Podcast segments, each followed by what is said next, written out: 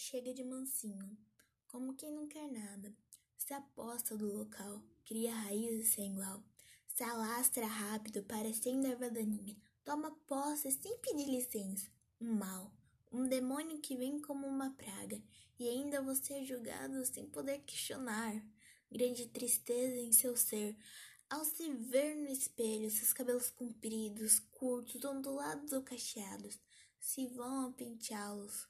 Muitas perguntas surgem em seu íntimo. Por que sofre disso? Será que é genética? Talvez pode ser coincidência do destino.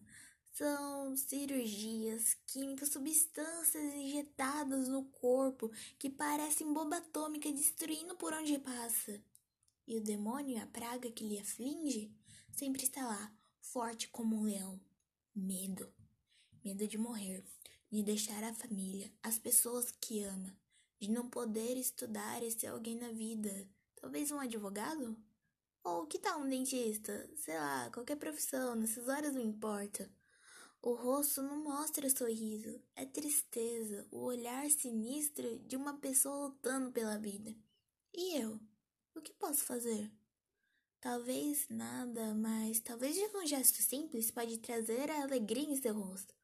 Com simplicidade e compaixão, essa pessoa possa se sentir amado, bonito, feliz e que tenha esperança de continuar. A doação de cabelo pode ajudar nessa luta e vencer os demônios interiores que afligem ela, e dando um pouco de esperança para lutar e ser feliz.